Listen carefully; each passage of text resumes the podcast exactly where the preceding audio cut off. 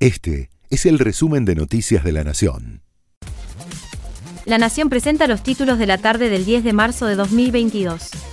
Con la presencia de 129 diputados nacionales, comenzó la sesión especial en el Congreso para validar y darle media sanción al acuerdo que pactó el gobierno con el Fondo Monetario Internacional.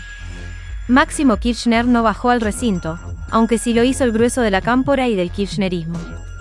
Por la cantidad de oradores anotados se espera que la sesión dure hasta la madrugada. Mientras se debate el acuerdo con el FMI en el recinto de diputados, en los alrededores del Congreso hay incidentes entre los manifestantes de la izquierda y la policía, primero quemando gomas y luego arrojando piedras.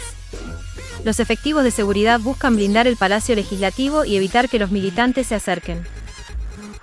La Corte Suprema le dio 30 días al gobierno porteño y al Estado Nacional para conformar una mesa de diálogo y llegar a un acuerdo por cómo se distribuirán los fondos coparticipables que el gobierno nacional le quitó a la ciudad en septiembre de 2020. Lo que dejó de percibir desde entonces son unos 122 mil millones de pesos, o el 11% del presupuesto porteño. Claudia Villafañe y Verónica Ojeda reclamaron juntas, por primera vez, la herencia de Diego Armando Maradona, al tiempo que pidieron que se investiguen los últimos días del astro. A través de un comunicado solicitaron a la justicia que determine con claridad quiénes son los titulares de resguardar y proteger el legado de Maradona. Además, acusan a Víctor Stinfale y a Matías Morla, entre otros, de reducir a Maradona a la condición de servidumbre.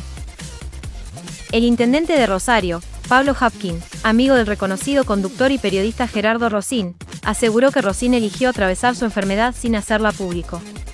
Hace un año que está en una situación complicada, agregó, después de que se supo que Rosín, de 51 años, está gravemente enfermo. Hoy se suspendió la Peña del Morphy, el programa que conducía Rosín y que iba a volver este domingo con la conducción de Iván de Pineda. Este fue el resumen de Noticias de la Nación.